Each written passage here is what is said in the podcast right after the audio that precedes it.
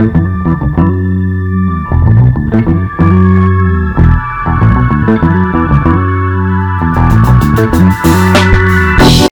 días a todos, bienvenidos otra vez a una sesión de café con un trader de IG.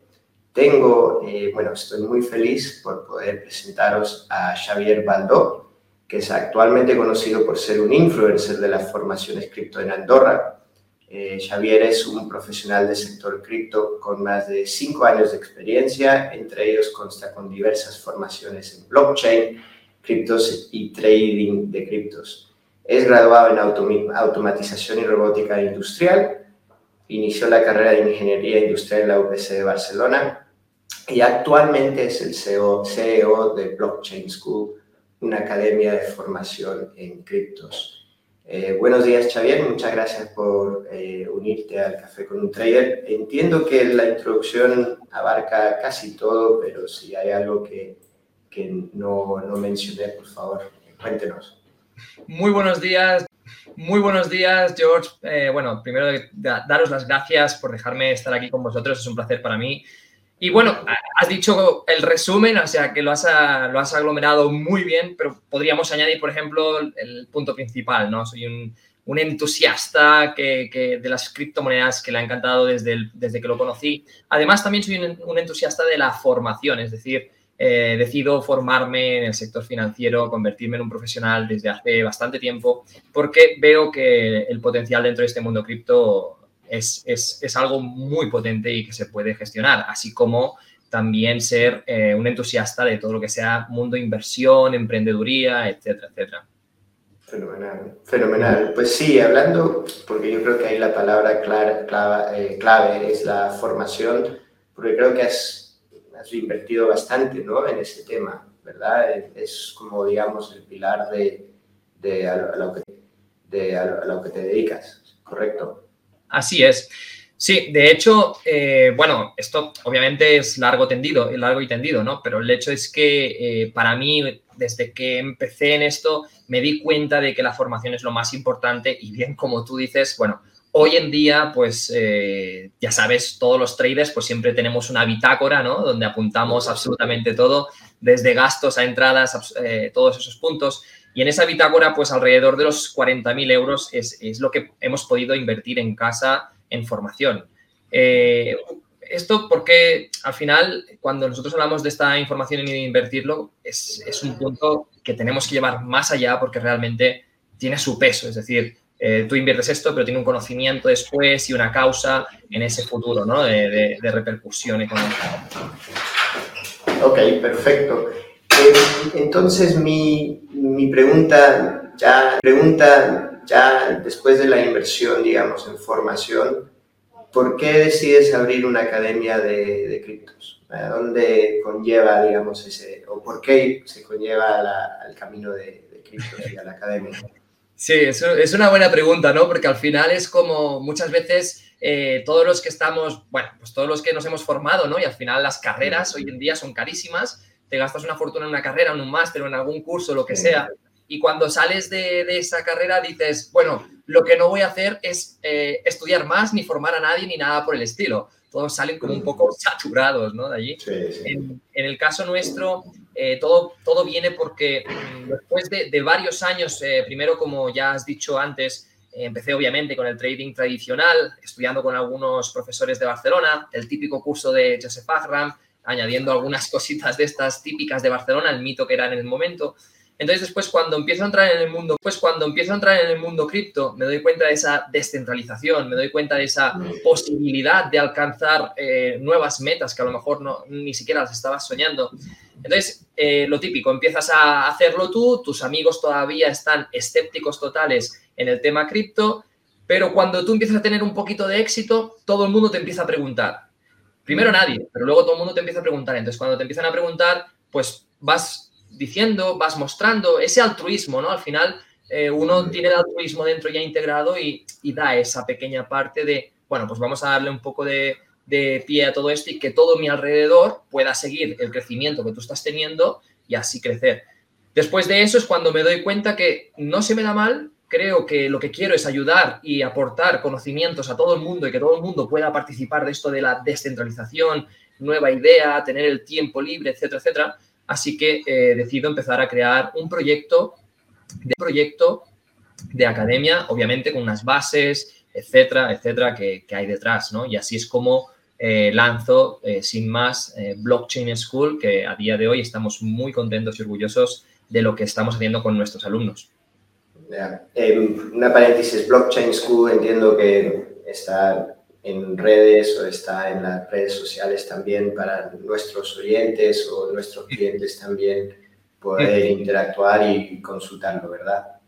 Así es, tenemos, hemos lanzado lo principal de las redes, que ha sido Instagram y YouTube, para, porque a todos nuestros alumnos intentamos darles un seguimiento semanal, porque al final, después de las formaciones, siempre todos tienen ese miedo de cómo empiezo, cómo, cómo hago, ¿no? Porque al final estamos delante de la pantalla, estamos dando la clase y todo, todo es muy bonito, pero cuando tú estás delante de la pantalla es cuando surge ese punto. Así que tenemos YouTube lanzado, Instagram, también tenemos Facebook, también tenemos Facebook, eh, ahora acabamos de entrar en Twitter, en todos nos puede encontrar como Blockchain School BCS. Ahí verán todo ese contenido. Perfecto, luego lo, cuando distribuimos el video haremos hincapié en, en Blockchain School. Um, ok, yo tengo ya pasando a un poco a lo que sería tu visión sobre criptos. Primero noto que eres lo que decimos en inglés un early adopter, ¿no? Alguien que entró bastante temprano yo comparado con la sociedad en general. Yo empecé a escuchar de las criptos por ahí en el 2017, pero profundizarme solo en los últimos dos años. Em, ¿Cómo ves tú la sociedad respecto a, las criptos ahora? Después de ya hemos pasado, digamos, yo creo que diría dos fiebres em, que conocemos ya a nivel general, ¿no? 2017, 2018 y luego post durante, la, post durante la pandemia y lo que... Y post pandemia. Sí, ¿cómo lo ves? ¿Cómo, ¿Cómo ves tú la sociedad respecto a, a las criptos? Es una muy buena pregunta porque de a veces eh, nuestro alrededor, nuestro entorno está pensando que el mundo cripto está llegando a, sus metas. De hecho, eh, obviamente seguimos a varias personas ¿no? que, comentan en YouTube, a varios eh, comentaristas, etc. Yo personalmente creo que estamos en un 60, 40, 70, 30. Y cuando digo eso, el 60 o 70 se refiere a personas que todavía no tienen ni idea de cripto. ¿Por qué? Cuando nosotros estamos aquí, pues obviamente alrededor nuestro, nosotros conocemos las cripto, con lo cual te mueves en ese mundo y te das cuenta de que todos saben cripto, pero ¿por qué es tu mundo? Ahora, cuando empiezas a tener una investigación más profunda, como en el caso de Blockchain School, hace sus búsquedas para ver realmente cómo está la sociedad, en qué punto se encuentra, te das cuenta de que el 60 o 70% de la sociedad, 70% de la sociedad todavía no tiene dos puntos, o no tiene confianza o directamente no ha escuchado jamás de lo que es una cripto. Y esos dos puntos te dan a entender de que estamos en un mercado que todavía ni siquiera ha visto eh, eh, el, el, 20% de lo que va a ser capaz de, poder mostrar, ¿no? En cuanto todas estas personas entran, nosotros mismos en Blockchain School, cuando empezamos con nuestros alumnos que son neófitos todavía o novatos o, llamémosle como, como queráis, eh, vemos que empiezan como early adopters de verdad, que no sea mm. simplemente han entrado y ya está y les han dicho esto, luego se empiezan a formar y a partir del segundo día ya les cambia el paradigma, ven otra imagen, ven otra idea, ven otro sentido y entonces ahí sí que realmente es cuando se, dan cuenta de que las criptos pueden ofrecer muchísimo. Así que yo veo a la sociedad cripto ahora mismo eh, muy, muy, muy parada en cuanto a parada en cuanto a, volumen, me refiero, ¿no? Si hablamos de ese 30%, está a tope. De hecho, podemos hablar, podemos hablar un poco más tarde de todos esos mercados que está viendo y todas esas oportunidades que están dando versus mercados tradicionales. Pero las personas que todavía no están dentro, ese 60, ese 70, esa sociedad tiene que, hay que trabajar muchísimo, muchísimo, muchísimo para que esa sociedad consiga entrar. Al final, el respaldo que puede dar el banco ya no a nivel monetario, porque al final sabemos esa centralización o lo que sea, sino el respaldo que puede dar psicológico a la mayoría de personas de hoy en día que no tienen nada de educación financiera, me refiero a, ese, a esa cantidad grande, ¿no? Trabajadores, eh, asalariados, etcétera. todas esas personas eh, no tienen esa capacidad de, de ver ese potencial más allá, entonces lo que hacen es confiar en palabras externas, en lo que lleva funcionando toda la vida. Pues un banco, un broker, eh, un broker, eh, que son puntos muy buenos donde todos hemos refugiado siempre, todos refugiamos nuestro dinero en los bancos, absolutamente todos.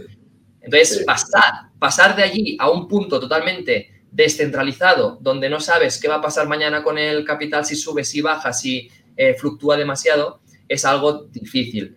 Así que la sociedad ahora mismo yo la veo un 30% muy positivo y un 70% lo veo que todavía queda mucho trabajo detrás para que entren eh, mercados financieros grandes, eh, entren dentro del mundo cripto, puedan adaptarse a ellos y todas estas personas poco a poco puedan decir, ah, pues ahora ya no deposito. Aquí viene la faena de los brokers como IG, que, se pueda, que puedan apostar por esto y, formar a estas personas llevándoles unas carteras, eh, bueno, pues un tanto más volátiles, digamos, ¿no? Pero con, esa seguridad. Eh, todavía queda un poquito en esa sociedad, creo yo. Sí, yo, yo escuchando todo lo que dices tiene muchísimo sentido. Yo cuando escucho hablar a, a gente que habla de Ethereum o de Bitcoin o hasta las criptos principales, la tesis de inversión es pensar que la adopción es exponencial, pero eh, ahora mismo es un segmento muy, no muy grande de la población que, que, se ha decantado por el cripto, ¿no? Tú dices de 30 a 70 más o menos, y yo estoy muy de acuerdo con lo que observamos y con lo que hablamos con clientes, es un poco así. Y luego, también recogiendo lo que dices, que es muy interesante, es que pues, están los productos tradicionales, las instituciones tradicionales, pero también te hace, yo me hago la pregunta, una inflación de un 8, un 9, un 10, eh, los productos tradicionales y la banca tradicional pueden este nuevo entorno de desarrollo tecnológico y, y las dificultades que hay ahora para encontrar rendimiento, para que hacer que nuestro mm. capital crezca, a lo mejor se puede encontrar eso en el mundo de cripto y, es por eso que me empiezo yo a interesarme, Sí. Eh, no, de hecho es, es, lo que está pasando eh, muchísimo. Tengo casos muy cercanos, eh, por ejemplo, mi, propia familia, ¿no? Tengo familiares en los que pues, pues van a su banco, o Sabadell, o al Santander, o, o, al banco que sea, y llevan ahí una cartera, les ponen en un fondo, les compran alguna cosa, les llevan una cartera y tienen ahí su capital y eso a ellos les da ese respaldo real de decir, bueno, eh, estoy seguro. Sin embargo, cuando ven a jóvenes que están alcanzando nuevas metas porque hay volatilidades extremas de mercado cripto y, eh, se, lo, exponen a ellos, ¿no? Al final, eh, todo el mundo se da cuenta de esto y todo el mundo sabe lo que se ve en la tele. El Bitcoin es, es, la panacea y va a ser es la panacea y va a ser el futuro. Lo que sucede es que ellos mismos no están acostumbrados a entender de que les van a dar de mil un 100% o en, o en dos años o en tres años o en cuatro años porque habrá un trader o cualquier cosa así. Eso está llevando a esto que tú dices y cada vez lo bueno que estamos teniendo es que estamos viendo eh, institucionales como podría ser de Cathy Wood o Michael Saylor o, Tesla invertir cantidades exacerbadas de capitales dentro de una reserva que, ya consideran como un fondo de una reserva de valor que es Bitcoin, ¿no? Entonces, ahí es donde yo creo que esta adopción en el mercado va a empezar a crecer en cuanto veamos, eh, en cuanto todos se den cuenta, que ya lo estamos viendo, de todo esto que está pasando. En allí Bukele eh, acepta Bitcoin como moneda de legal. Eso, quieras o no, eh, la, repercusión mediática que tiene eso a nivel global es que todo el mundo dice, ah, Bitcoin, ah, Bitcoin. Mm. Ya no hablemos de Ethereum, no hablemos de de Solana, Polkadot, BNB, cualquiera de las top 10 criptos que hay. Hablamos de Bitcoin. O Centroáfrica. Se propone ahora para ser también eh, de curso legal, moneda de curso legal. Entonces eso hace a nivel mediático que la gente empiece a confiar y yo creo que veremos un crecimiento. De hecho, lo hemos visto. Hemos pasado de 800 eh, millones en 2017, en, el primer, en la primera fiebre que bien comentabas anteriormente, al actual que hemos visto casi 3 trillones a mediados del año pasado. el crecimiento de mercado ha sido exponencial y no solamente en cuanto a proyección del precio o la acción del precio haya subido en las altcoins, sino también en cuanto a proyección de personas que han entrado en el mercado, ¿no? Es, es eso, eh. yo em, hay un inversor que sigo que se llama Raúl Pau, que lleva una, no una escuela, pero es como una escuela, pero es como un Netflix para inversión en el mundo anglosajón y el, el, tipo siempre me em, introduce el argumento del efecto exponencial. Si yo hablo de Bitcoin a una persona, y esa persona habla con dos personas y esas dos van, entonces ese efecto exponencial lo acabas de, explicar, ¿no? que en cuanto se va transmitiendo el concepto de Bitcoin y el conocimiento de que existe, ese efecto exponencial yo creo que tiene, tiene mucho poder. Pero los números de Bitcoin siguen igual. ¿no? esa, esa es la mejor parte. Por eso digo que en el segundo día, cuando estamos dando clase y hacen el curso inicial, por ejemplo, en el segundo día ya es cuando les estalla la cabeza, porque entienden todo esto y luego entienden de que no hay 600 trillones. O puedes, tú, ahora mismo podríamos entrar en USD, podríamos entrar en USD eh, Block y podríamos ver actualmente la deuda de Estados Unidos, la impresión que hay, el, el money, ¿no? Y es, es una barbaridad. Sin embargo, cuando entienden eso, dicen 21 millones solo. Si somos 7 mil millones de habitantes, ¿a cuánto toca cada Bitcoin? qué valor puede alcanzar eso? Entonces, ahí es donde empezará. Pero bueno, estamos luchando en ello, queda todavía algunos países, mientras que los países no den la señal de eh, ok, todavía veremos una adopción tardía, creo yo. Antes de entrar en, en cómo es el mercado, tengo una pregunta personal que surge, que es yo cuando hablo con los clientes también hay una clara divergencia generacional entre la gente mayor que, como decías antes, que a lo mejor van a productos tradicionales de banca, o se van a un Sabadell o la Caixa, buscan el fondo, compran y lo dejan trabajar, o si invierten en acciones, trabajar, o si invierten en acciones, compran Inditex, Santander, BVA.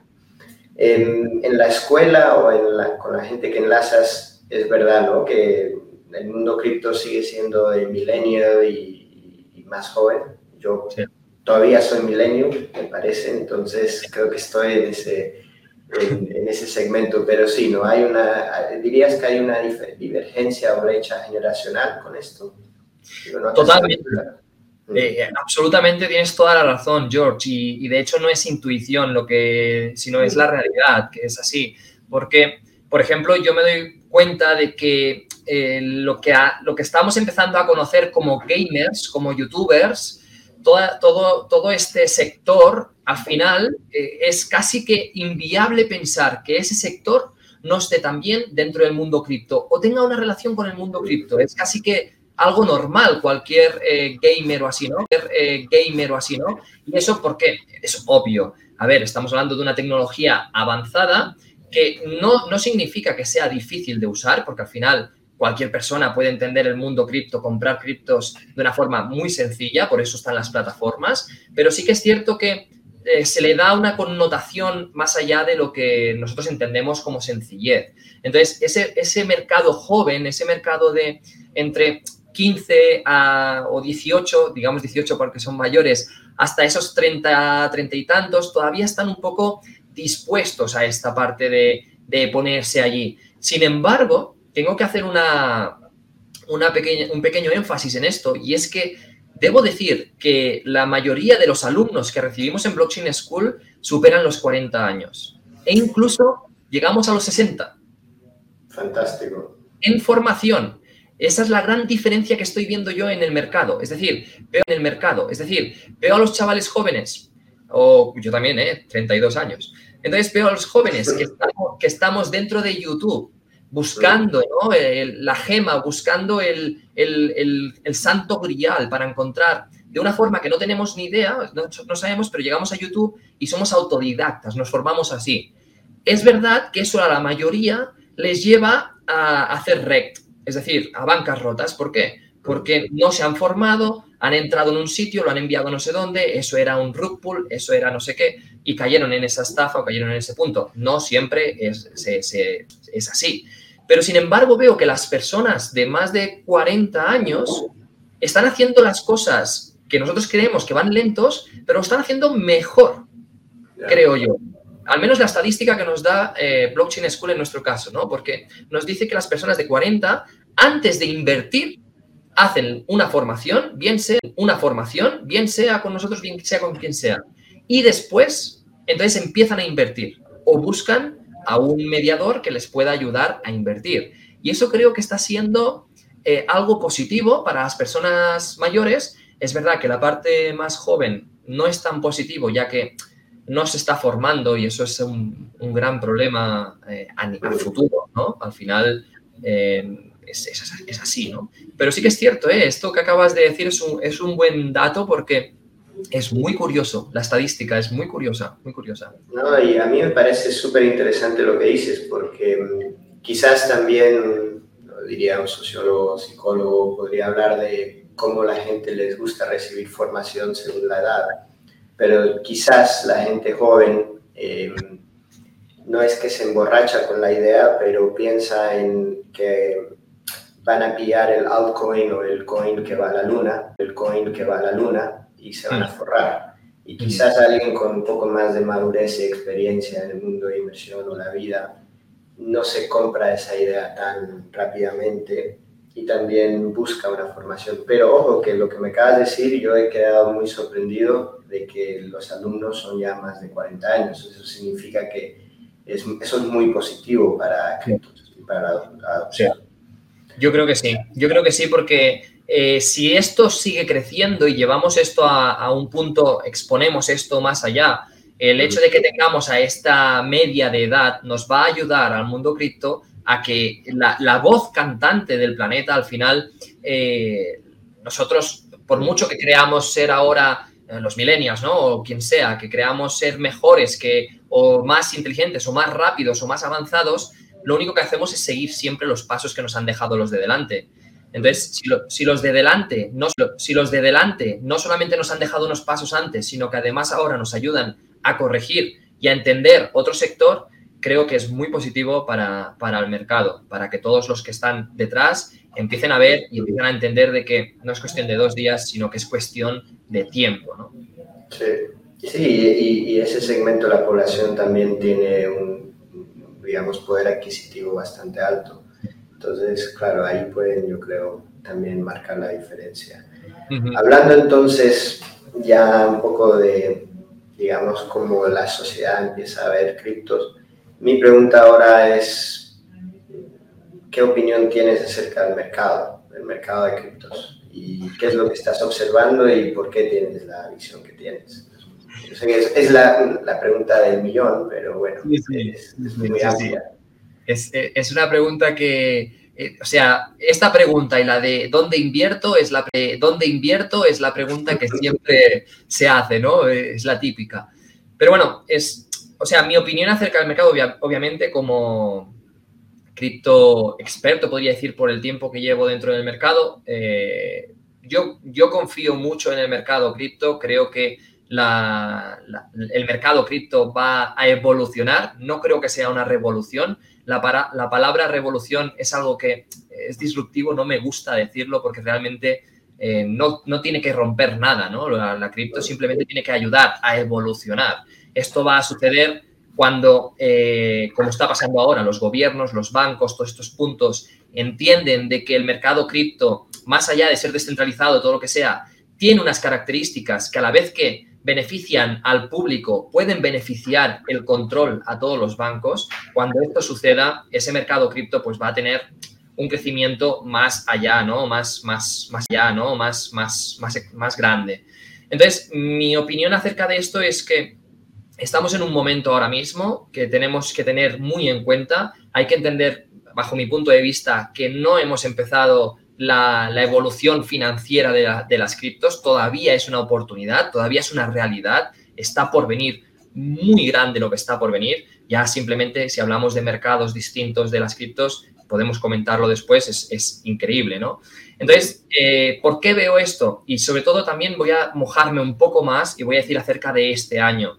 Yo creo que este año va a ser un año positivo a finales de este año en el mercado cripto. Eh, bueno, aquí ya entra un poco más ese, ese, técnico fundamental de trader, ¿no? Que llevo dentro, siempre lo tengo que sacar.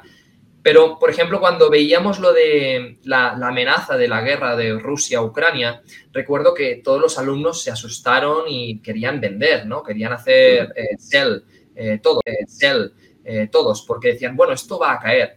Y yo instantáneamente lo que hice fue investigar a ver de lo que estaban haciendo esos patrones, ¿no? De los, de los países. llamémosle gobernadores, reyes, lo que sea. Yo veo que son los patrones y son los que están diciendo cómo va a pasar las cosas dentro de, un gráfico. Entonces, yo me fijé y vi que lo primero que hicieron fue abrir billeteras de criptos. Cuando yo vi eso, automáticamente pensé, eh, esto no se va a ir para abajo. De hecho, vimos una caída de un, creo que fue un 12, un 8, un 12%, y al día siguiente recuperaba un 16 automáticamente, en cuanto abrían las billeteras. Empezaron a haber donaciones, cientos de bitcoins se iban para donarse, el país prohibía comprar criptos con la moneda propia porque sabían que si no todo el mundo iba a sacar su capital porque se iba a hundir, pero sin embargo, desde fuera entraba mucho capital en cripto, salen a la luz todos los, eh, todos los eh, políticos y senadores que tienen cientos de miles de, perdón, eh, miles o cientos de, de, bitcoins y te quedas alucinando, ¿no? Entonces yo creo que eso ha, sido un punto para que todo el mundo entienda cripto, lo que tú mencionabas anteriormente, ¿no? Con lo de esto del exponencial y al final el, boca a boca este, pero lo hemos visto a nivel global. Hemos visto a nivel global en todas las noticias mediáticas de que los países cuando han entrado en guerra han utilizado las criptos para financiar, para comer, para cualquier cosa, ¿no? Eso al final ayuda a que el capital entre. A veces, eh, si no estamos preparados para ver eso, no lo vemos, pero eh, si te paras a pensar, es así, ¿no? Después de eso, hemos visto también eh, personajes como Elon Musk posicionarse con el mundo cripto y decir que, puede, es, el posible futuro del mercado. Entonces, eso también ayuda muchísimo, ayuda muchísimo, sobre todo en este año. Además, estas nuevas conferencias de Bitcoin que se han hecho, donde Michael Saylor de MicroStrategy posee ya más de 120 mil bitcoins a un valor medio de 32 mil dólares, 30, 32 mil dólares, el cual también nos da un indicio de que a pesar de que pudiéramos ver un bitcoin caer, sería muy difícil que una empresa de esas características no añadiera un billón más, o dos billones, o tres billones más para poder hacer esa subida, ¿no? Entonces, en cuanto a todo esto, yo, yo creo que estamos a punto de ver eh, otra vez una subidita de, Bitcoin. Siempre hablo de Bitcoin porque al final la correlación de las altcoins con Bitcoin, al menos de las top 20, top 30, estamos hablando de un punto 80, punto 90 de correlación. Es muchísimo.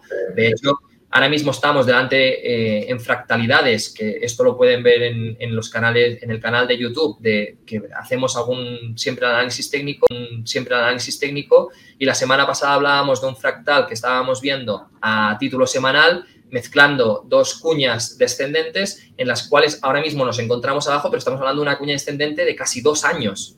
Y estamos justo en el, en el, punto más bajo de esa cuña descendente a punto de hacer un rebote.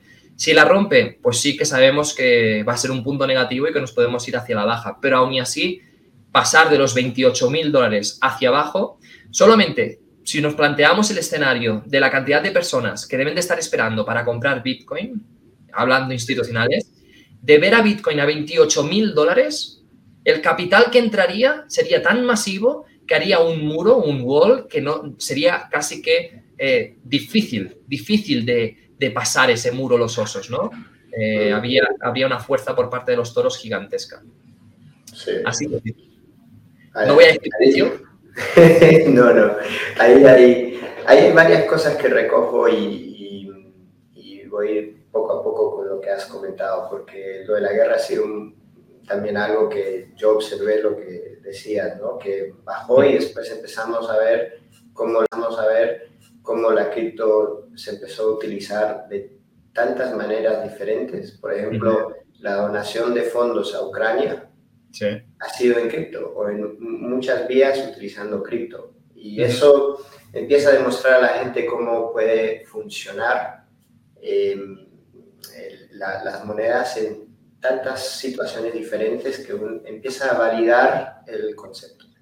Y en una situación tan triste y tan terrible que se está viviendo, se observa cómo el capital se mueve en base en base a eso. Y con el suelo, lo que acabas de decir, el suelo, los precios, yo veo esto en los clientes de IG, que cuando cada vez baja el precio más, es más probable las conversaciones que mencionen esto ya se vuelve atractivo porque hay compradores importantes que creen fielmente Bitcoin que están detrás. Y eso es un poco lo que, lo que, lo que, lo que está diciendo. Sí, yo concuerdo completamente. completamente. Em, entonces, para este año me dices ¿no? que va, a ser un, año positivo para Bitcoin. Te puedo preguntar si sigues mucho, te gusta Ethereum. Yo suelo en mi portafolio de criptos, yo suelo casarme con Bitcoin y Ethereum 50-50, como porcentaje de mi cash. ¿Por qué? Porque tampoco es que conozca mucho, entonces prefiero tener exposición así. No sé si tienes una visión sobre Ethereum también. Sí, eh, para, para eh, eh, Ethereum, Ethereum, lo que sea, por supuesto, yo soy muy abierto en mi canal, a todos los alumnos ya saben perfectamente más o menos cuál es mi portafolio. Saben que mi, mi cripto favorita es Elrond Gold, esa para mí es mi cripto favorita. Más allá de por la cripto que es, por el potencial que tiene, ¿no? Estamos hablando potencial que tiene, ¿no? Estamos hablando de una cripto. El, Elrond Gold. Sí, estamos hablando Actualmente, para que, para que te hagas una idea, eh, actualmente el Rongol es capaz de, de, procesar, creo que son 27 veces más transacciones que PayPal y, 140 más que Visa. Es decir, estamos hablando de una blockchain, la primera blockchain eco a nivel Europa, ¿vale? Que es capaz de hacer que esas emisiones no se, no se, no se, no se apliquen al planeta y eso es algo que tenemos que tener en cuenta que Bitcoin está contaminando mucho muchísimo. Entonces, eh, obviamente hay que buscar soluciones. Pero en cuanto a Ethereum, sí, yo también soy hodler de Ethereum, me gusta mucho, la mantengo. De hecho, puedo decir que eh, fui un pro Ethereum en 2018, 2019, 2019 finales 18, 19, 20, fui muy pro Ethereum, subió, obviamente, subió, obviamente, como todo trader, cuando sube llega a un punto, vendes, te retiras, pero todavía sigo dentro de Ethereum, incluso en algunos puntos lo, voy manteniendo o haciéndolo trabajar de alguna forma, y incluso creo que de ver a Bitcoin subir, obviamente Ethereum va a subir porque creo que tiene un punto 92 de correlación, es muy alta la correlación entre Ethereum y Bitcoin, pero más allá de esta correlación o de este punto que puede, puede haber, eh, no hay que ocultar que Ethereum estamos a punto de ver ese 2.0. Cuando eso suceda, que pueda pasar de, esa, de ese proof of work a esa proof of stake, eso obviamente va a hacer que Ethereum se convierta en algo muy potente. Mm, mis expectativas en Ethereum siguen siendo la de traders profesionales a nivel global que podamos ver un Ethereum a 10.000, a 8.000. Aquí sí que me mojo en el precio porque... Dios, te oiga, Dios te oiga, por favor. no, es muy posible, es, muy posible, es muy posible. De hecho, estamos hablando de una descentralización increíble. Creo que estamos ya cerca de los 200.000 validadores, si no me equivoco, aproximadamente en el 2.0 este. Así que realmente es la descentralización más grande, más grande que vamos a ver en el planeta en cuanto a una Proof of Stake, ¿no? La segunda sería Elrond, con más de 4.000, creo que estamos ya, o 3.500 validadores. Pero mm, sí, yo creo que sí. Me mojo con Ethereum y de hecho soy holder de él, de ella. Eh, y creo que va a tocar un buen máximo. Bien sea porque Bitcoin va a subir y tiene que subir y llevarlo a un punto más alto, y además también por el pump que veremos cuando suceda este, esta conversión de blockchain que hasta ahora no se ha visto, pero va a ser muy positiva. Fenomenal, fenomenal. Em, antes de entrar, derivar un poquito la conversación a, un poquito la conversación a metaverso, tenía una pregunta porque has usado la palabra stake un par de veces. Y yo estoy viendo, por ejemplo, alguien que quizás no tenga tanto conocimiento y yo me incluyo, es el concepto de hodlear, la cripto y también usarla como staking. No sé si puedes entrar en un poco de detalle para ver cómo un inversor en cripto se puede beneficiar o tener esa opción em, para, para también obtener un rendimiento adicional. Sí, Sí, sí. Sí, de hecho, para hacerlo bien, ya que somos Blockchain School, déjame que introduzca en dos minutos esta parte, ¿no? Y profundicemos un poco.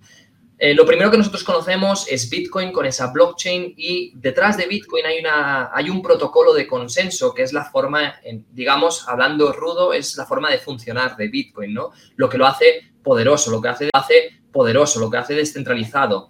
Entonces, eh, ese proof of work lo que no es más que esas máquinas que todos conocéis ya, que conectamos en casa.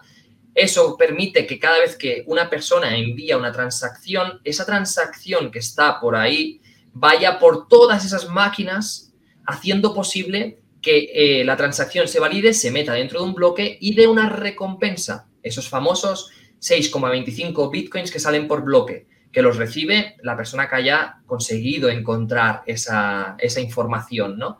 Bien, ¿qué sucede? Ya lo estaba diciendo antes, eh, al final tenemos que tener una cosa en cuenta, todos conectamos todo en casa, luces, eh, teléfono, cada vez todo es más, por ejemplo, ya eh, el típico Rolex ya no se lleva, ahora resulta que llevamos un reloj que es capaz de decirnos si hemos planchado la ropa ayer o no. Entonces, todo va conectado a la luz. Pero más allá de esto, hay que entender, por ejemplo, en, hay que entender, por ejemplo, en España casi el 60% de la luz proviene de la energía nuclear. Luego viene del carbón. tenemos muchas presas eh, eh, de hidroeléctricas, pero eso no es capaz de abastecer la luz de, todo, ¿no?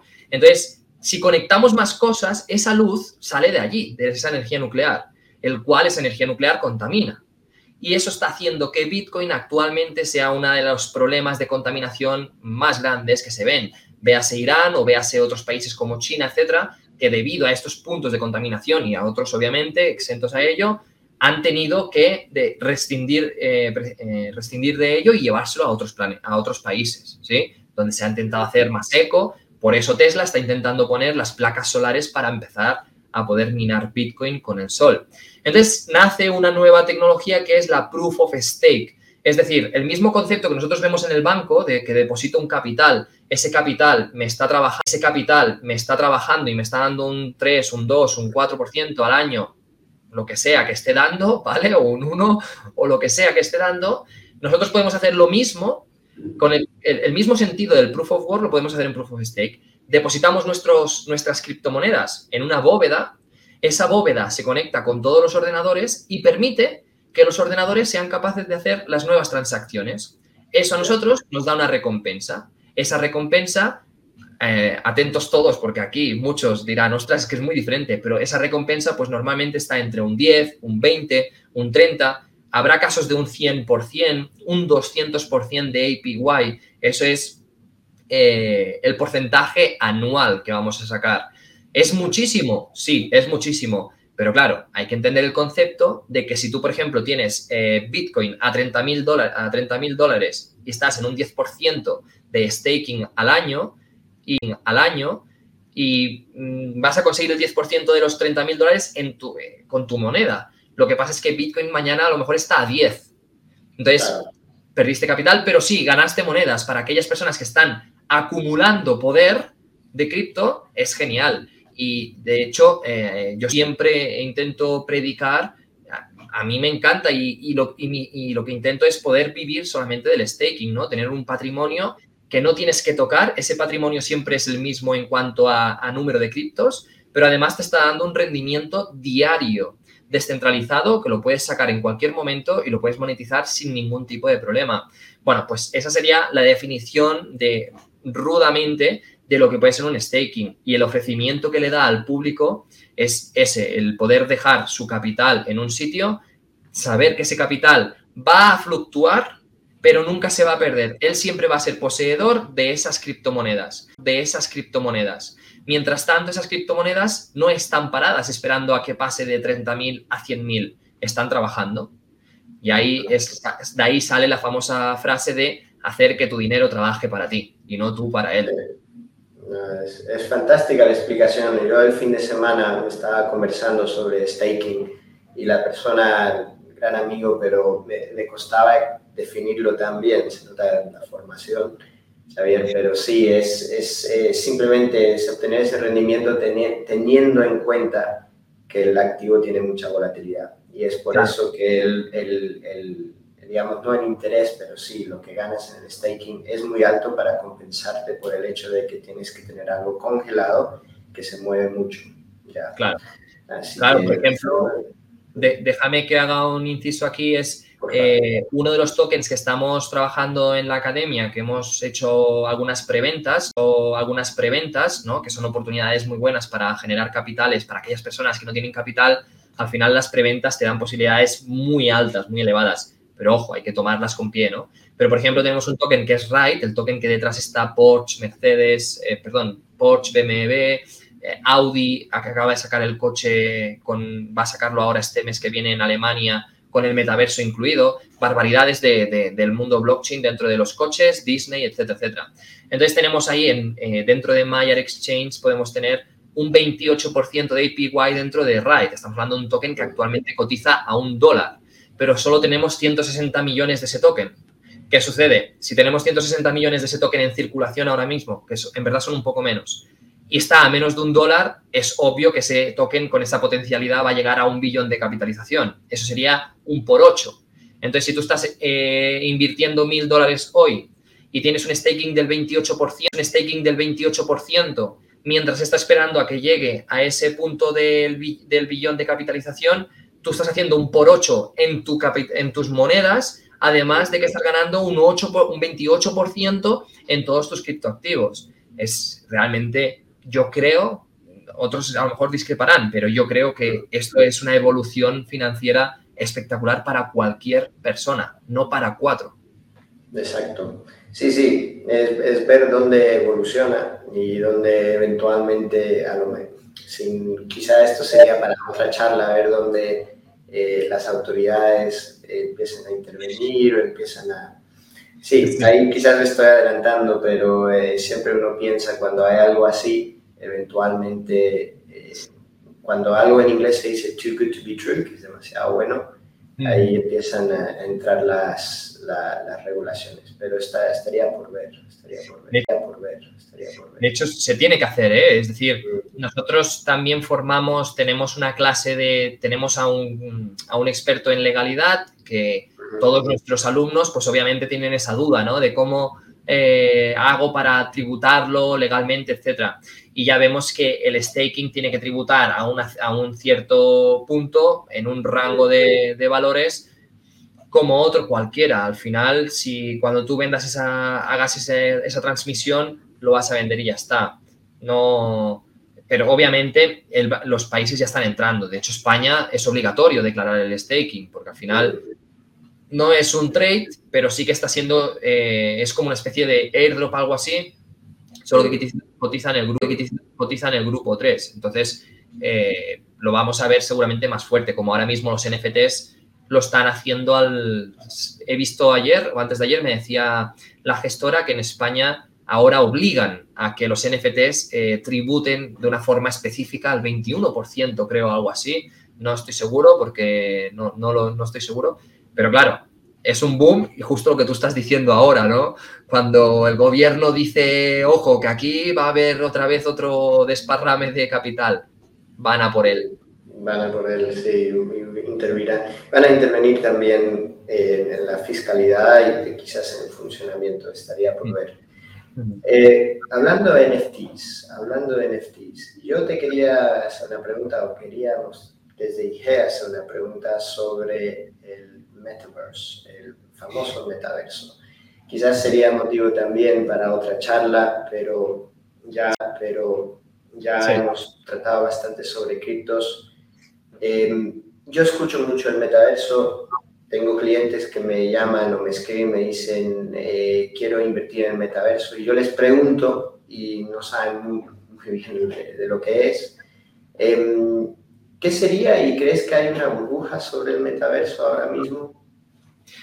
Sí, eh, que hay una burbuja, por supuestísimo que sí que la hay y, al principio pues el sentido al final, detrás de la burbuja, antes de que se haga la burbuja, yo creo que siempre hay un sentido real y hay una funcionalidad, hay un motivo, ¿no? Porque si, si tú intentas crear algo hoy en día, eh, es como mm, no innoves, ¿no? Inventa hay copia, perdón. Pero cuando tú innovas, cuando tú intentas innovar algo, lo primero que tienes que tener es que el público entienda bien qué es lo que estás haciendo.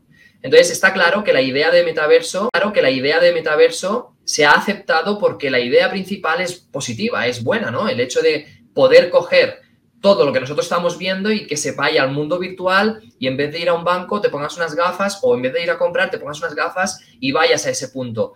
Pero más allá de eso, creo que es fantasía, fantasioso porque jamás podremos comprar una manzana en el súper a nivel virtual. Todo seguirá siendo falacias mentales que te estás haciendo y demás. En cuanto a posiciones de que puedas hacer un trabajo o puedas ayudar a la evolución financiera, a que más allá de que las personas que tienen una posición como camareros o en un supermercado se agote, porque al final la población sigue increciendo, pero los, los puestos de trabajo no. Entonces es normal que la gente que sigue ahora saliendo, los nuevos ingenieros, los nuevos informáticos, tienen que buscarse la vida de una forma eh, teletrabajo, ¿no? Una forma virtual, una forma distinta, una forma distinta. Entonces yo creo que en ese concepto el metaverso sí que va a estar y está muy positivo. También, obviamente, en el mundo de los juegos, ya sabemos que los juegos a nivel global mueven muchísimo capital, muchísimo capital. De hecho, creo que ni lo sabemos lo que mueven. Entonces, dentro del metaverso, pues sí que tienen su posición los juegos y demás. Pero esos juegos será una burbuja más de que luego veremos que estalla y saldrá una innovación más. En cuanto a los trabajos, yo creo que es muy positivo y que se puede hacer. Y relacionando eso con los NFTs, eh, ahí sí que tengo una gran disrupción porque cuando yo empecé a estudiar el tema de NFTs y empecé a indagar fuerte, a hacer los cursos, etcétera, me di cuenta de que al final el NFT, el sentido que tiene, el que creó eso es la realidad, es arte digital, ¿no? Es como eh, Picasso pintaba los cuadros y los colgaba en, su en, una pared, alguien iba y los compraba, nosotros, alguien iba y los compraba. Nosotros, en el caso del NFT, pues tienes un arte, pero es digital. Lo que ha sucedido es un poco esto, ¿no? Ha sido un boom, un boom gigantesco, donde se han movido cantidades exacerbadas de capital, donde se ha hecho un blanqueo de capital muy grande y eso ha perjudicado. Hemos visto NFTs vendiéndose por 20 millones de dólares de, alguna, de algún personaje, como los de Rarible, ¿no? Que dices, a ver, si eso no es arte ni es nada, ¿y por qué lo compras por 20 millones? Solamente es, pues a lo mejor mueven un poco, lavan ese dinero y eso ha perjudicado pasó del arte real donde cuatro artistas eh, reputados y famosos ponían sus dibujos y los exponían a nivel digital para poder llegar a todo el mundo utilizando la tecnología blockchain, descentralización y que solo exista uno en el planeta, ha pasado a esto que todo el mundo lo haga sin ningún tipo de sentido. Yo, algunos estarán diciendo, ya, pero si tú estás creando, tú tienes una colección, tú tienes una colección, nosotros estamos, eh, soy el CEO de una colección de NFTs también, dedicada al mundo del boxeo, en el cual no somos una colección de NFT donde eh, simplemente es arte. Lo que hemos hecho es intentar llevar esto más allá. Es decir, hacer que la gente que tenga el NFT en su bolsillo, en su teléfono guardado como una imagen, además tenga unos derechos y un poder hacia allá, ¿no? Ya que eh, yo tengo Picasso, sé que tengo el poder de que tengo la imagen y esto equivale a un patrimonio de un millón de euros cuando voy al banco. Nosotros hemos hecho algo parecido, pero en el tema del boxeo, dando un NFT con, una, con un realismo, un arte pintado por artistas profesionales detrás, además de llevarlo a la realidad y crear eh, una especie de, patrocinios a chicos, a chavales que no tienen capital y necesitan dinero, pues nosotros los ayudamos, los, eh, no los ayudamos, los, eh, no los fundamos, sino que los patrocinamos de forma para, poder ah, encaminar todo eso y todos estos propietarios de NFTs forman parte de toda esa creación. Entonces, mm, ¿será mejor o será peor? No lo sabemos, pero sí que entendemos de que lo que, hay, lo que se haga a partir de, de, este momento con los NFTs tiene que ser muy conciso y cada vez más rocambolesco, porque al final ya crear una imagen, podríamos hacer una imagen de esto, ponemos un NFT y lo vendemos por 100 dólares pero lo estamos quemando el mercado, no estamos haciendo que valga más.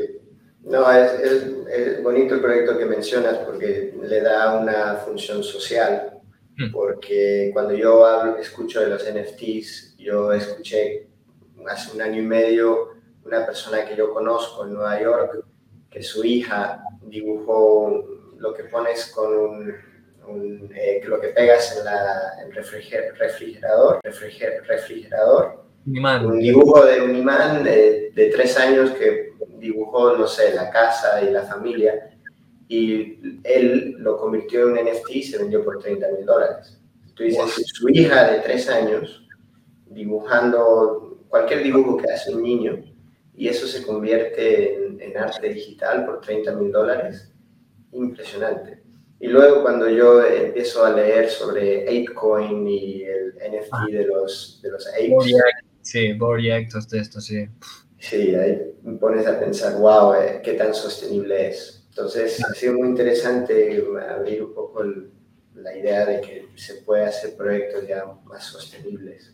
Es, es, que si no se va a quemar, se va a quemar el mercado y ya todo el mundo que está entrando va a entender esto que acabas de decir tú ahora mismo, ¿no? Que, que es una burbuja y que está allí. Nosotros lo que queremos es, con este, vemos es con este proyecto de NFTs, que estará todo colgado en nuestras redes y página web y demás, eh, queremos llegar a esto, ayudar a alguien de verdad con ese capital, darle esa necesidad, de que la gente lo compre con un sentido, con una imagen, con un ya más allá del arte, ¿no? Que funcione para algo. Ya que estamos en blockchain, descentralización, uno solo, no podemos decir que es una acción, porque al final no es una acción, pero sí que podemos decir que ayudas a representar a, la, a, esta entidad empresarial o este estado mercantil, ¿no? Sí, sí, sí, completamente de acuerdo. Em, entonces, ya tratando criptos, tratando la visión de criptos este año, lo que son el metaverso y los NFTs. Em, imagínate, yo estoy viendo esta charla o viendo charlas sobre criptos y quiero entrar en el sector, pero quizás no tenga los conocimientos. ¿Dónde, conocimientos, ¿dónde, dónde podría yo empezar? ¿Dónde podría empezar un inversor, una persona joven, alguien con interés en entrar en el sector? Muy buena pregunta. Obviamente, lo tenemos aquí detrás, ¿no? Blockchain School. Pues, blockchain School. Blockchain School es el punto. Lo que sí que podría decir es que eh, lo primero de todo es que esas personas se centren y, estudien, ¿no? Que se formen, ya sea la escuela que escojan. Nosotros, por ejemplo, eh, en Blockchain School lo que hacemos siempre es hacer un análisis de la persona.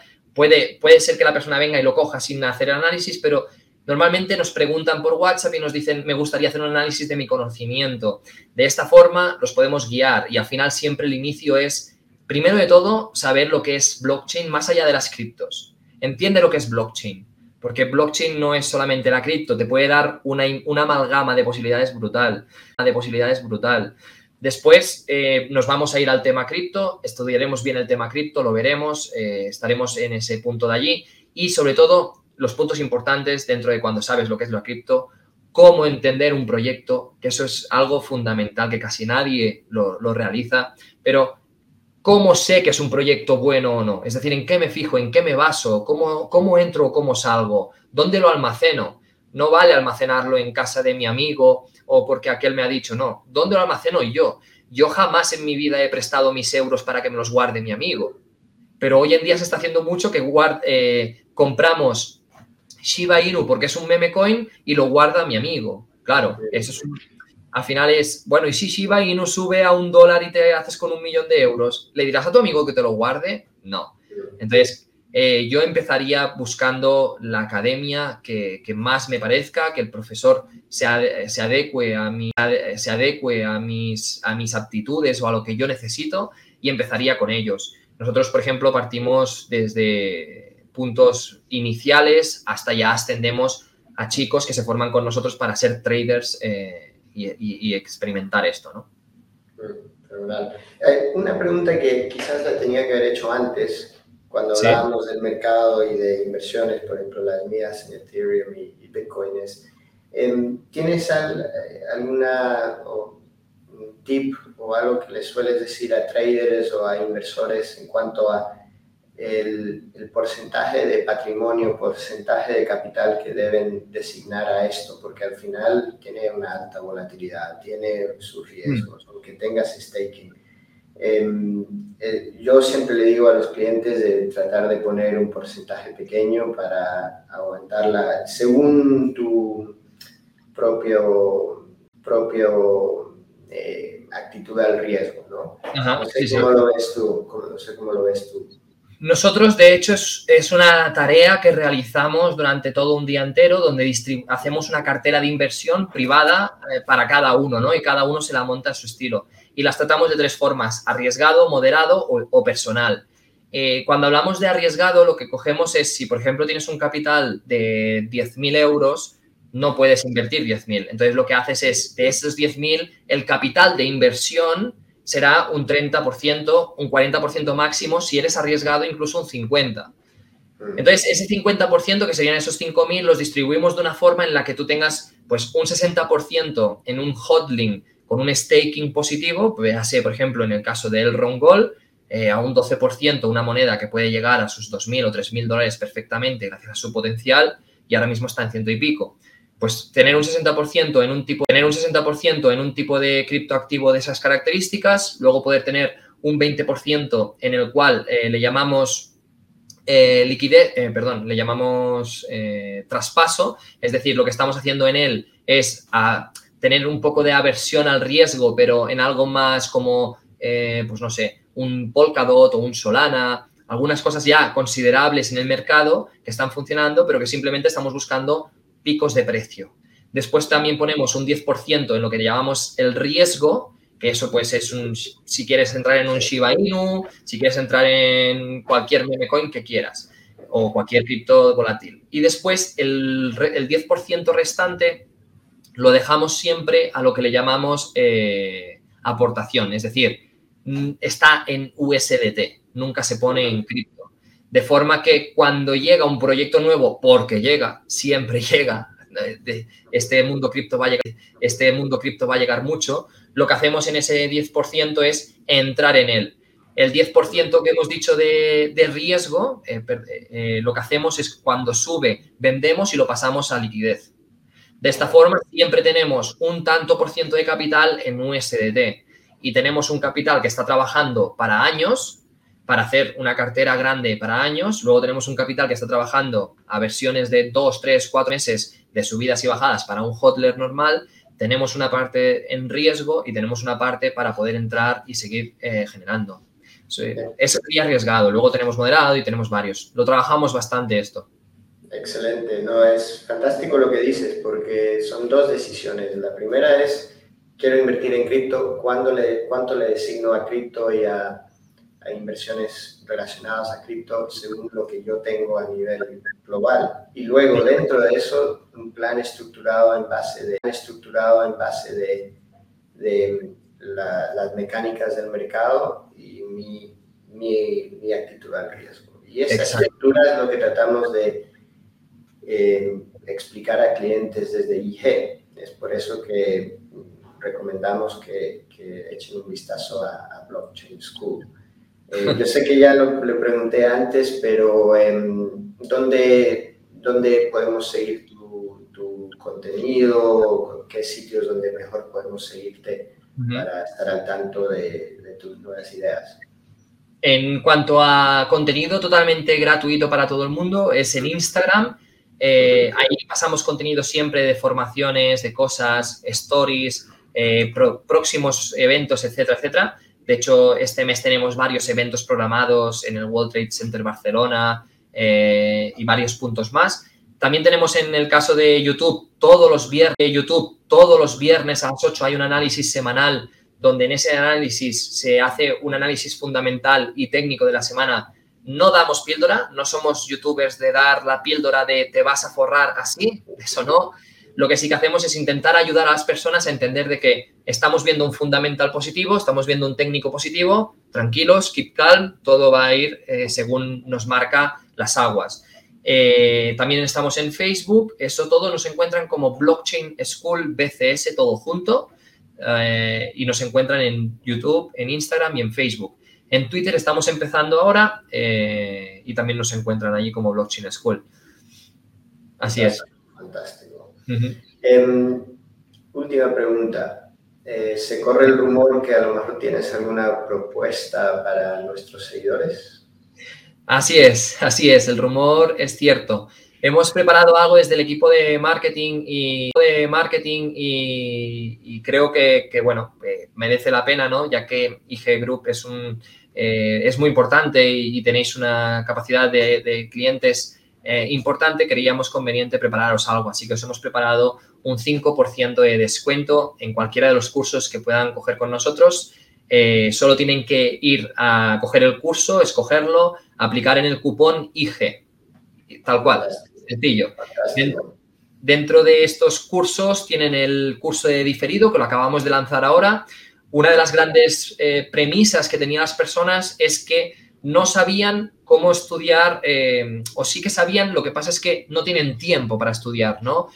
justo en nuestras clases. Así que lo que hemos hecho es probar nuestros cursos durante seis meses y hemos lanzado, después de todo el test, hemos lanzado la versión eh, en diferido donde eh, estudian a su ritmo, al tiempo que quieran, su ritmo, al tiempo que quieran, pero obligándolos con, con una metodología que al final Blockchain School presume de eso. Tenemos un método de enseñanza distinto, en el cual no es diferido. Obligamos a las personas que cada semana van a estar durante una hora con el profesor eh, repasando todo lo que han visto para que no sea diferido y ya está, sino que haya una continuidad.